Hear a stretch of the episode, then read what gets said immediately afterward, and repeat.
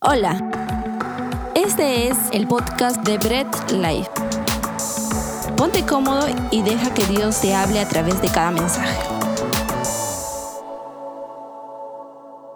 Damos fuertes palmas al Señor en esta bella tarde donde podemos estar juntos como familia, juntos como, como hermanos. Pueden tomar sus lugares, ponerse cómodos.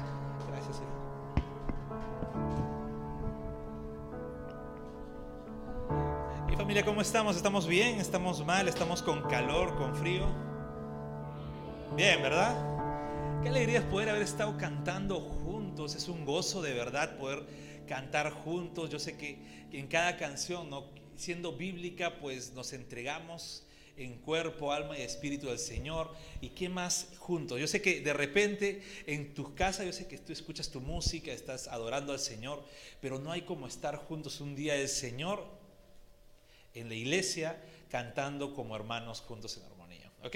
Entonces disponemos nuestros corazones, así que presta toda la atención posible en esta tarde para poder continuar con la segunda prédica de esta serie, ¿no? ¿Cómo se llama la serie? El poema de la cruz. Genial.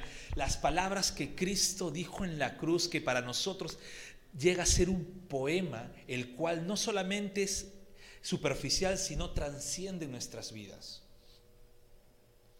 Ya hemos visto que el Señor nos perdona incluso a pesar de no merecerlo. Nos entrega su perdón. A pesar de haber estado en esa, en esa parte burlona, en esa parte donde nosotros mismos en algún momento de nuestras vidas hemos insultado el nombre de nuestro Señor, el Señor nos perdona. Y pues hoy día no vamos a hablar de algo porque ya creo que cada uno de nosotros a la, a la, altura que estamos en nuestras vidas, sabemos que en la vida diaria hay muchas promesas que no se cumplen. ¿No? ¿Quiénes prometen y no cumplen? Ah, nadie se va a delatar, ¿no? ¿Ok? Pero en la vida diaria hay promesas que no se cumplen. Pueden ser promesas laborales, promesas en el estudio, promesas en la dieta.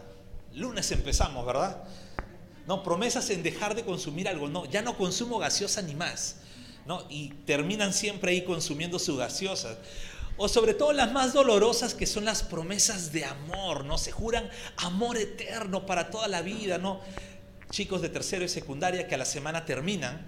Pero hay promesas de amor siempre por ahí dadas. Y las promesas que hace el hombre son así, son superficiales, tienen un límite de tiempo o a veces ni siquiera empiezan a cumplirse. Porque esa es parte de la naturaleza del hombre, del hombre. Sobre todo, el hombre no cumple o promete y no cumple cuando se ve acorralado por algo. Cuando está acorralado empieza a prometer y a prometer y promete como loco. No, cuando le enviaron algo, promete, como loco. El alcohólico que se dan cuenta que es alcohólico para que no lo metan a, un centro de rehabilitación o al drogadicto, empieza a prometer, no, ya ni más, ya ni más, ni una gota más, ni una pitada más. Ese es lo que prometen, ¿por qué? Porque se vio acorralado de algo. Las personas incluso ¿no? que cometen infidelidades en, en, su vida relacional, de la misma forma, empiezan a prometer y a prometer porque se sienten acorralados. Se sienten acorralados y dicen, wow, no, ya prometo para, que, para zafarme de esta. ¿Ok? Empiezan a prometer, ¿por qué? Porque ese es el ser humano. Incluso los estudiantes, ¿no? quienes estudian acá, cuando jalan un curso, la ven difícil o duro un curso, ¿qué empiezan a decir? Prometo que el próximo siglo desde el primer día estudio. Yo he sido estudiante y siempre he dicho, ¿no? Desde, no voy a dejar pasar ni un día, ¿no? El primer día la lección aprendida, lección estudiada, lección que queda. Bastante. Y es así, el ser humano termina siendo así. Promete, promete y no cumple. Pero en, este, en esta parte del verso del poema de la cruz vamos a ver una promesa que Cristo hace. ¿Ok?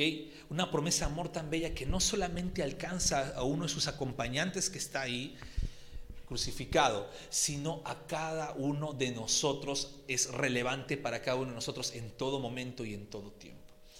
Y para esto quisiera que abras tu Biblia en Lucas 23, del versículo 39 al versículo 43. Les doy chance para que puedan buscarlo en la versión que desean o en sus Biblias que tienen ahí. Y si no, ustedes ya saben que igual en la pantalla va a aparecer. Entonces, Lucas 23, del versículo 39 al versículo 43.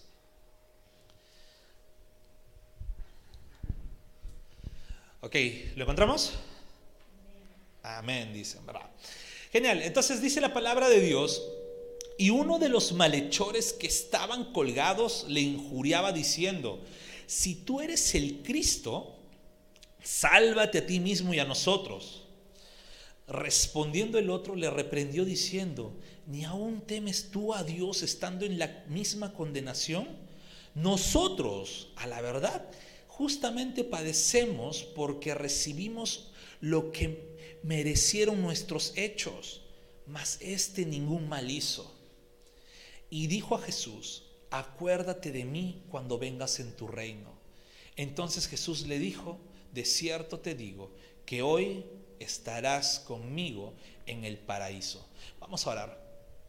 Bendito Dios Todopoderoso, gracias Padre por tu palabra, que es un refresco a nuestras vidas y es como una espada, Señor, que quita todo de lo de nosotros que no debe estar en nuestras vidas. Dios amado, confróntanos con ella, edifícanos con ella, enséñanos, Señor, y ayúdanos, Señor, también a poder aplicar esto a nuestra vida diaria. Espíritu Santo, guíanos en toda verdad, guíanos a toda tu luz, porque tu palabra es la luz para la vida de tus hijos. A ti solamente a ti es la gloria, en el nombre de Jesús. Amén. Bien, para, como ya saben, siempre nosotros tenemos que ir cuando estudiamos la palabra al contexto. Entonces vamos a ver el contexto que está alrededor de lo que acabamos de leer. Lo primero es que Jesús está en la cruz en medio de dos malhechores. Ya hemos visto que Jesús pasó su vía crucis, ya lo crucificaron y estaba en medio de dos malhechores. El inocente en medio de dos culpables. El única persona inocente que no debería ser juzgado por nada estaba crucificado como la peor de las muertes en medio de dos ladrones sobre todo en medio como diciendo, ¿sabes qué? Tú eres el principal malhechor. Tú eres el principal culpable, así que tú eres el cabecilla, tú estás en medio, los otros son tus secuaces. Y Jesús había estado sufriendo esa humillación. Estaba con el dolor de la cruz porque los clavos eran unos clavos inmensos, no eran los clavos que utilizas para colgar un cuadro, eran tremendos clavos, ¿no? Colgado de una manera para que no, no se puedas mover era una tortura total. La muerte de la cruz era la peor de las muertes. Y Cristo estaba ahí, en esa situación. ¿Ok? ¿Por qué? Porque Jesús había dado testimonio de ser hijo de Dios. E incluso los romanos habían puesto un letrero. ¿Se acuerdan el letrerito? Que decía, este es Jesús, el rey de los judíos. Ellos tal vez lo pusieron en son de burla. Ellos tal vez lo pusieron en son de avergonzarlo. Incluso los judíos no querían pero los romanos lo pusieron como para burlarse de los judíos y de Cristo. Pero estaban delatando una gran verdad. Jesús era el rey. No solamente de los judíos, sino es el rey de reyes. Entonces Jesús ya había expuesto la verdad. La palabra de Dios había sido expuesta por Cristo. Y esta palabra que había sido expuesta, estas verdades que habían sido expuestas, había causado dos efectos en las personas. Pero no vamos a hablar de todas las personas porque igual recaen todos. Vamos a hablar de los dos efectos que causó en los malhechores, ya que eran sus compañeros de celda o sus compañeros de cruz. ¿Ok? Entonces, en este contexto, esta palabra fue expuesta y Cristo, perdón, la palabra tuvo dos reacciones en los malhechores. La primera reacción es, fue el rechazo. La primera reacción que causó fue el rechazo. Y el Evangelio en todo momento va a ser rechazado. O díganme ustedes si ustedes predican el Evangelio y todo el mundo lo acepta con mucha alegría. Es más, incluso a veces cuando tú mencionas que eres cristiano o cuando estás viviendo tu vida cristiana, empiezan las burlas, empieza el rechazo, empiezan las personas a decirte, oye, ¿qué estás loco? Ya seguro ya vas a andar con tu moda cristiana. Ya seguro vas a ponerte tus superfaldas hasta abajo, el hombre solamente con ropa de vestir. O ya seguro no vas, a, no, vas, no vas a hacer nada, ya ni te vas a juntar con nosotros porque tú eres el cristianito. Y empieza a ver ese rechazo porque el Evangelio es rechazado. ¿Por qué? Porque cuando se predica el Evangelio, te confronta como ser humano. Y el ser humano es muy egoísta. No le gusta que se metan con él. El Evangelio siempre va a ser rechazado. ¿Ok? Entonces, este Evangelio ya predicado había estado siendo rechazado por los judíos, por los soldados que estaban ahí, e incluso en un principio los dos malhechores y le insultaban a Jesús. Si ya te das la tarea de leer Mateo 27, pues vas a ver que en un principio los dos malhechores insultaban a Jesús, le reclamaban, ya sálvate y sálvanos, bien conchudos. ¿No? Ellos sí deberían estar ahí, porque decían, sálvate, tú porque eres inocente, pero sálvanos también, ayúdanos, ¿no? Creían que Jesús era de su misma calaña. Pero tiene ese rechazo el Evangelio, tiene ese poder cuando tú lo predicas. Y bueno, esto nos lleva a una pequeña aplicación, es que cuando tú prediques el Evangelio y te rechacen, no te sientas mal, porque ya estás preparado que sí causa rechazo. Pero no debes dejar de predicar. Cerramos paréntesis, ¿ok? Entonces, la Biblia sí describe que al menos este rechazo duró en un primer malhechor, porque este primer malhechor le seguía reclamando a Cristo le seguía diciendo de forma de burla, si tú eres hijo de Dios, había escuchado, había sido sentenciado Cristo por ello, pero seguía con esa burla, si eres hijo de Dios, todo retador, sálvate y sálvanos. Y a veces nosotros nos ponemos de esa forma, ¿verdad? Decimos, Señor, si tú eres Dios, pues dame una señal, o que pase esto en mi vida para poder creerte que pase esto en la situación en mi hogar para poder seguirte. Y estamos actuando como este malhechor. Y en vez de decir incluso, porque por más piadoso que padezca, que este malhechor estaba pidiendo algo a Cristo, era una, era una pedida en son de burla, una pedida egoísta para él. No reconociendo a Cristo como rey, sino estaba pidiendo por su egoísmo, para satisfacer las cosas de su corazón. Pues por eso que le decía, si tú eres hijo de Dios, sálvate y sálvanos. A ver, quiero ver qué tan hijo de Dios eres. Y este fue el reclamo y el rechazo. Le reclamó a Dios. ¿Se imagina un hombre culpable reclamándole a su juez? La dureza del pecado en el corazón de este hombre pues provocó que solamente pensase en Él. Él no vio la santidad de Jesús.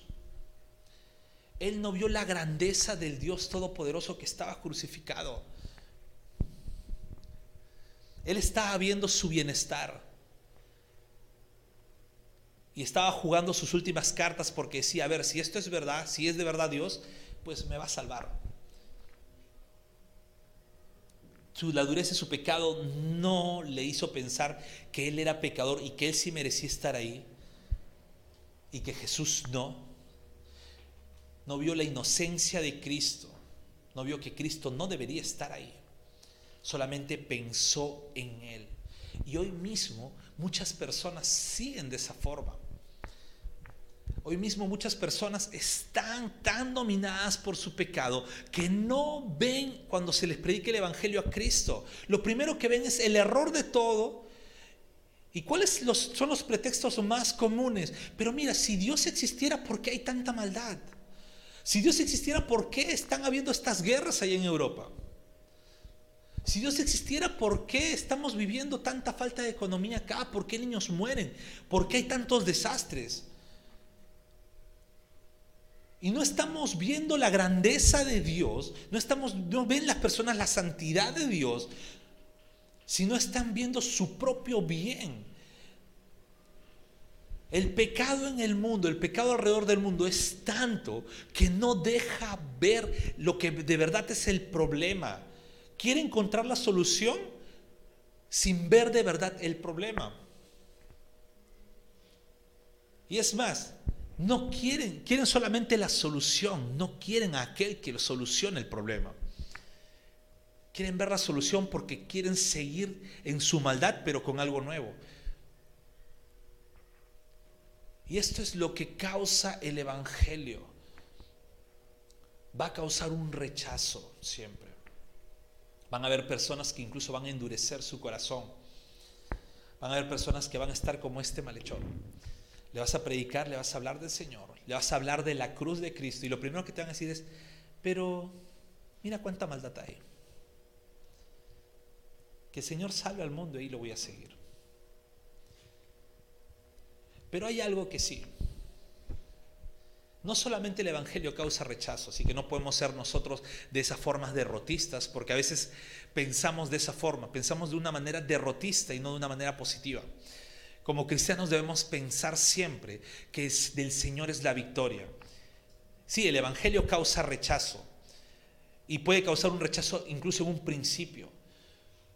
Pero así como este segundo malhechor, que en un principio estaba insultando al Señor, empieza también el Evangelio causa el arrepentimiento en la vida de una persona. Y este, este segundo malhechor, que en un principio insultaba al Señor, se dio cuenta que lo que estaba haciendo no era correcto. Y esto da el resultado de un arrepentimiento en la vida. ¿Ok? El, el arrepentimiento no se evidencia cuando nosotros queremos que ocurra. A veces uno dice, no, le predico el Evangelio, arrepiéntate ahorita. Y está haciendo, arrepiéntete, haz tu oración de arrepentimiento, arrepiéntete. ¿Ya repetiste esto? Sí, ah, ya, está, ya, se arrepintió, ya puede ser cristiano. Uno, no, no ve cuando una persona se arrepiente. El arrepentimiento no ocurre cuando el que expone la palabra pues está predicando o el que expone la palabra lo decide. El arrepentimiento ocurre cuando el Señor de verdad toca la vida de esta persona. Cuando tú predicas la palabra, expones la palabra, es el medio para que esta persona se arrepienta, pero no se arrepiente cuando tú deseas que se arrepienta. Yo puedo predicarle hoy a una persona, puedo hablarle del arrepentimiento, puedo hablarle de lo que es creer en el Señor, puedo exponerle el Evangelio, pero no depende de mí decir si esta persona de verdad se arrepintió esa vez. Yo no soy Dios. Yo no conozco el corazón profundo de las personas. Y lastimosamente ustedes tampoco. Es por eso que cuando nosotros predicamos el Evangelio debemos predicar constantemente. Y si a una persona te toca predicarle 100 veces el Evangelio, predícale las 100 veces. No te canses de predicarle. Ya del Señor es la obra. Tú eres el medio. ¿Ok? Entonces, este ladrón, ese segundo malhechor, en un principio estaba así, con el corazón duro, pero luego pasó lo inesperado. Su vida fue tocada y mostró un arrepentimiento genuino. Habrá sido un poco loco, ¿no? Los dos insultándole. La Biblia no dice qué fue lo que motivó exactamente a que esta persona, de lo que estaba insultando a Jesús, cambiara su discurso. Lo que sí sabemos es que Jesús estaba siendo ahí crucificado como hijo de Dios. Cristo estaba siendo crucificado como el Mesías Salvador. Y sabemos que eso fue lo que en su momento tocó el corazón de este segundo malhechor. Y este arrepentimiento causó tres cosas en la vida del malhechor.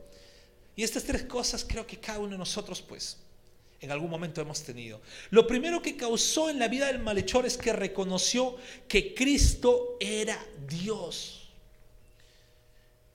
Porque cuando le reclama al otro malhechor que estaba insultando a Cristo, le dice, ¿no le temes a Dios? ¿No estás teniendo temor de Dios? Se le abrieron los ojos, se daba cuenta que Jesús no era un hombre normal, no era un hombre común que estaba siendo crucificado y juzgado, era Dios mismo estando allí en la cruz con él. Y este malhechor reconoció la grandeza de Dios. Lo primero que causa un arrepentimiento es que nos damos cuenta de la grandeza del Señor. Nos damos cuenta de cuán pequeños somos nosotros no solamente en esta ciudad, no solamente en este mundo, en el universo entero, sino ante la grandeza de Dios, nos hace ver tan minúsculos que incluso decir que estamos en la palma de Dios no podría ser posible porque ni siquiera nos veríamos en la palma de la grandeza del Señor.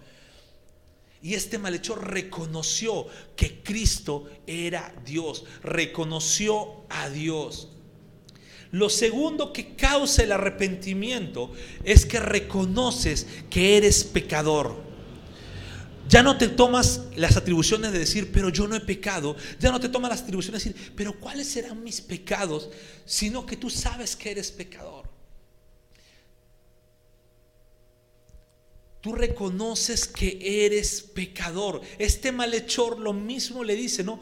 Tú no le temes a Dios estando en la misma condenación y ahí reconoce su pecado. Nosotros a la verdad justamente padecemos porque recibimos lo que merecieron nuestros hechos.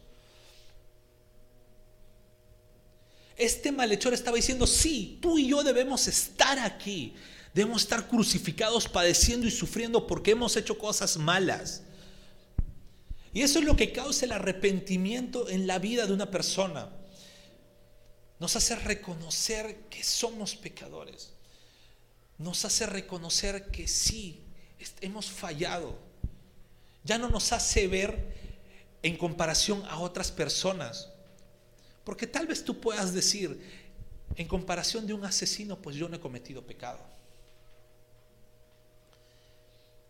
En comparación de un violador, pues yo no he cometido pecado. Tal vez tú puedes decir, en comparación incluso de un alcohólico, no ha cometido pecado. Es por eso que el arrepentimiento primero nos hace reconocer la grandeza de Dios, porque ya no ponemos nuestro pecado en comparación a otro pecador, sino ponemos nuestro pecado en comparación a Cristo. Y en comparación a Cristo, todos somos pecadores. Y un tercer resultado algo, algo tercero que causa, una tercera cosa que causa el arrepentimiento es que hace poner nuestra fe y esperanza en Cristo. Este malhechor no solamente reconoció la grandeza de Dios, no solamente reconoció que era pecador, sino que puso su fe en el Señor y no le dijo, Señor, ¿sabes qué? Yo ya reconocí, ya, ya, ya, ya, ya reconocí que soy pecador, sálvame. A veces tenemos la osadía de pensar de esa manera, que es eso, que es nuestro, se podría decir, ¿no? nuestro pase para la salvación. Ya reconozco, sí, yo, yo creo que es Dios, eh, yo creo que soy pecador, sálvame, salvación, ya, compré mi pase. Y pensamos que es ello, no, este pecador, este ladrón le dijo, acuérdate de mí cuando vengas en tu reino. No le reclamó, simplemente le dijo, por favor, acuérdate de mí cuando vengas en tu reino. En el poco conocimiento que él tenía por ser judío, en el poco conocimiento que él tenía por estar ahí, sabía que iba a haber una venida, sabía que el Mesías iba a regresar. Y le dijo, acuérdate de mí puso su esperanza de que su vida no se acabaría en la cruz. Y, ojo, la cruz era una pena de muerte. El malhechor sabía que físicamente iba a morir, pero sabía que Cristo lo podía resucitar. Pero como buen judío sabía que esa resurrección no iba a ser ya, sino iba a ser en el día del Señor y le dijo, acuérdate de mí cuando vengas en tu reino. Puso su esperanza, puso su fe en Cristo. Y eso es lo tercero que causa el arrepentimiento en la vida de una persona. Nos hace poner nuestra esperanza en el Señor, nuestra fe en el Señor. Que no se acaban las cosas aquí, sino que el Señor tiene nuestra vida en total cuidado.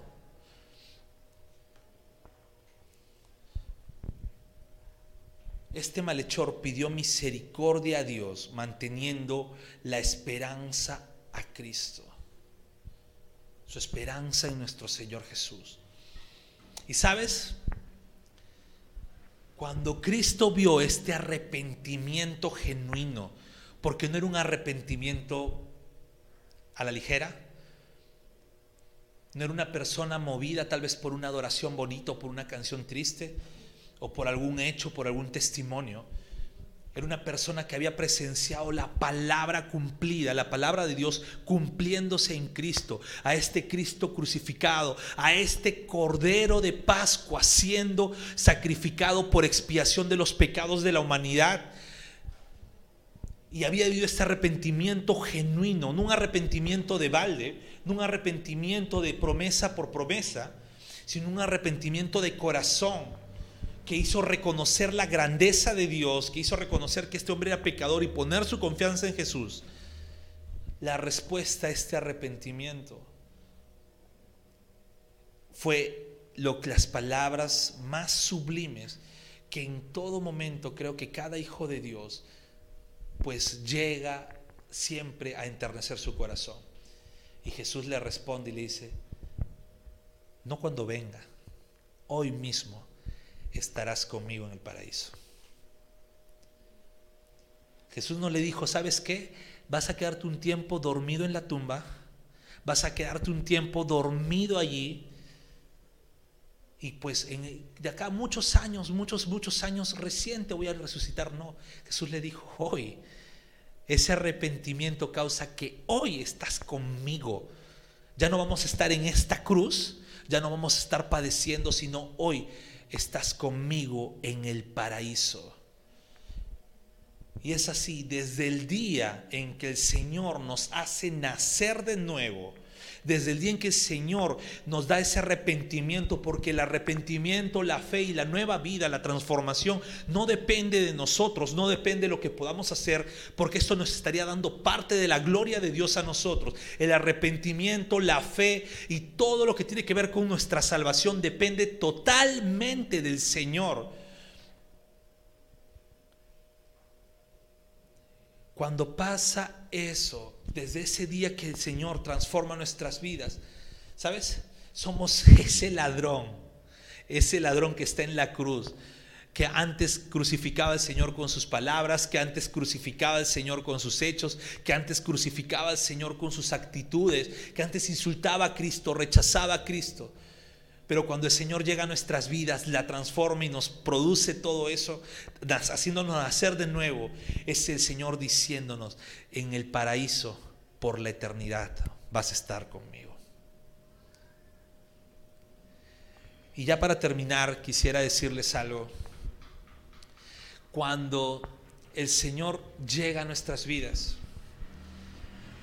y aquí estoy hablándole a cada uno de ustedes como hijos de Dios. Cuando el Señor llega a nuestras vidas, pues no nos podemos resistir. Y sabes, no se trata de cuánto tú quieras hacer, sino se trata de cuánto el Señor trabaja contigo. Y tú mismo te vas a dar cuenta porque hay cambios en ti, hay cambios en tu vida, hay cambios en tu corazón. Tú sabes, ya no estás actuando de la misma manera. Dejas de hacer cosas porque empiezas a hacer otras cosas. Dejas incluso pasatiempos que antes tenías porque empiezas a seguir otros pasatiempos. Y no es porque tú estás volviéndote más bonito no es porque tú te hayas vuelto más bonito o porque tú te hayas, estés ganándote tu pedacito del cielo, sino es el Señor trabajando con tu vida, moldeando tu carácter, moldeando tu corazón. Estás como ese ladrón ahí al costado de Cristo, pero Cristo diciéndote, desde hoy estás conmigo en el paraíso, desde hoy estás conmigo. ¿Por qué? Porque no te voy a abandonar, voy a estar contigo, voy a estar trabajando en tu vida. No te vas a morir todavía, solamente el Señor sabe, pero vas a estar ahí con el Señor en todo momento, siendo moldeado por Él.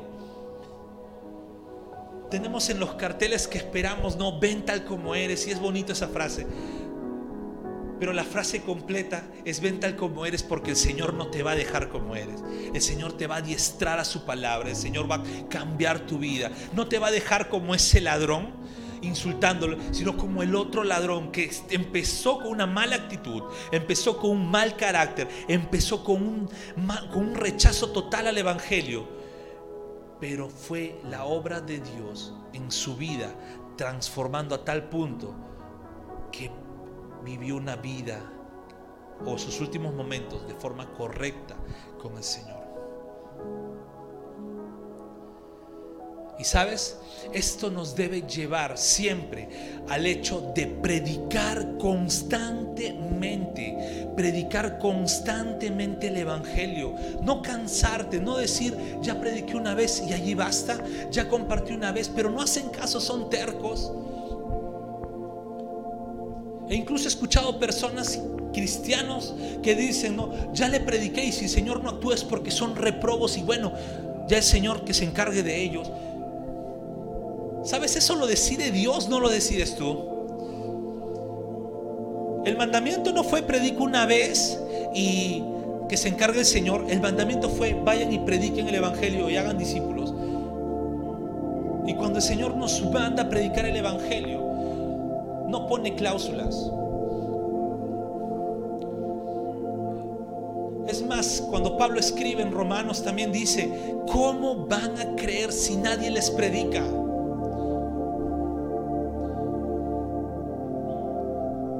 Es un mandamiento para nosotros compartir el Evangelio, compartir este poema de la cruz. No debe ser simplemente una, ¿sabes qué? Si deseas, si no debe ser, compartan el Evangelio. Ese es el mandamiento. Compartan el Evangelio. El mandamiento no es comparte si quieres. Y como hijos de Dios que estamos en esa posición de ladrón, rechazando. Y cada uno tiene su historia de cómo llegó a la iglesia, cómo llegó a los caminos de Dios. Tal vez algunos a la primera predicada pues sintieron que el Señor transformó sus vidas, pero tal vez otros con toda paciencia. Tal vez otros con constante. Y tal vez otros, incluso me incluyo, estando tiempo en la iglesia, luego, recién, luego de años en la iglesia, pues sintieron que de verdad el Señor transformó sus vidas. Solamente llevar la palabra de Dios a las personas. Llevar el poema de la cruz a las personas. Porque no sabemos en qué momento el Señor le puede decir a las personas, contigo estaré en el paraíso por la eternidad. Eso es trabajo del Señor, no es trabajo de nosotros. Eso es trabajo de Dios. Y es el Señor quien se encarga de su obra de salvación.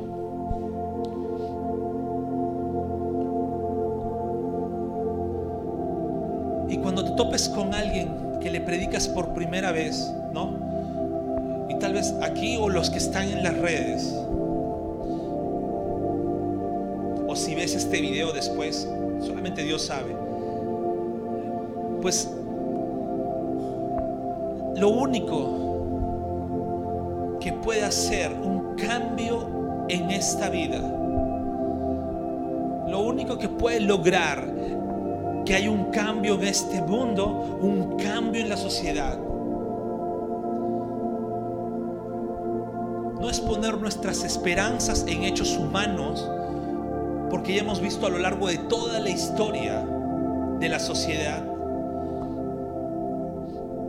sean las culturas más antiguas, como sean las sociedades más avanzadas hoy en día, que no están en los hechos humanos o en los hechos que el hombre pueda hacer para que haya un cambio en el mundo, para que la sociedad vaya de bien a bien. Ya se ha demostrado que no se puede, pero si hay algo que logra cambiar, no a la humanidad, sino a los humanos que viven en él.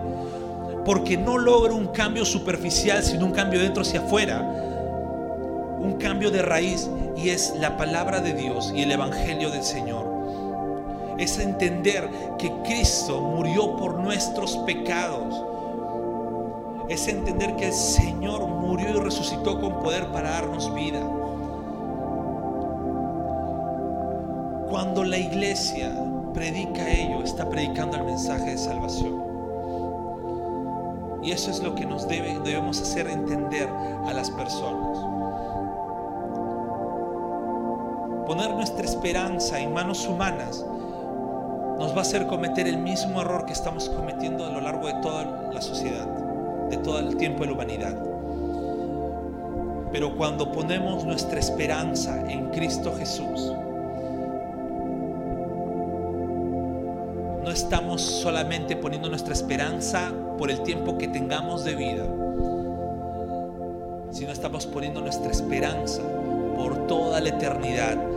Y como dice el mismo Cristo dijo, no es simplemente por un momento, o no es ya vas a vivir una eternidad conmigo, pero como una eternidad como si estuvieras viviendo solamente de forma eterna ahorita, sino menciona una palabra muy hermosa. La eternidad que viviremos con el Señor es un paraíso.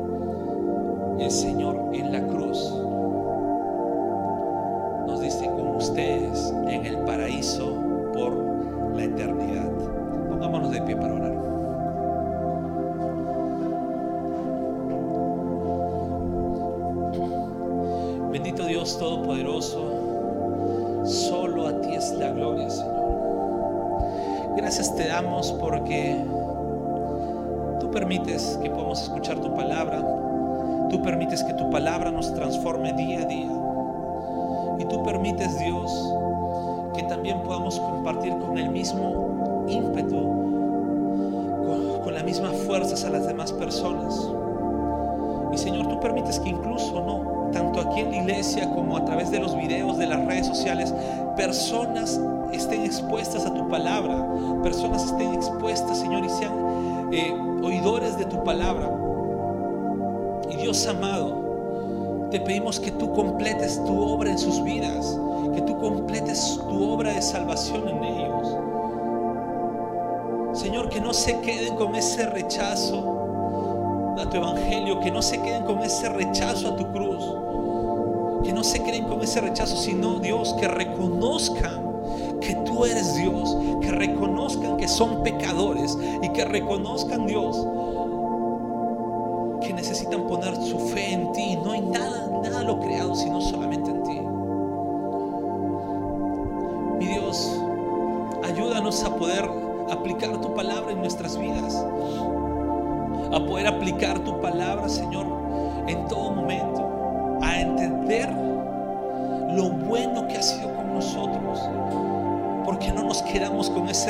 en nuestros corazones, sino Dios, tú pusiste ese arrepentimiento en nuestros corazones.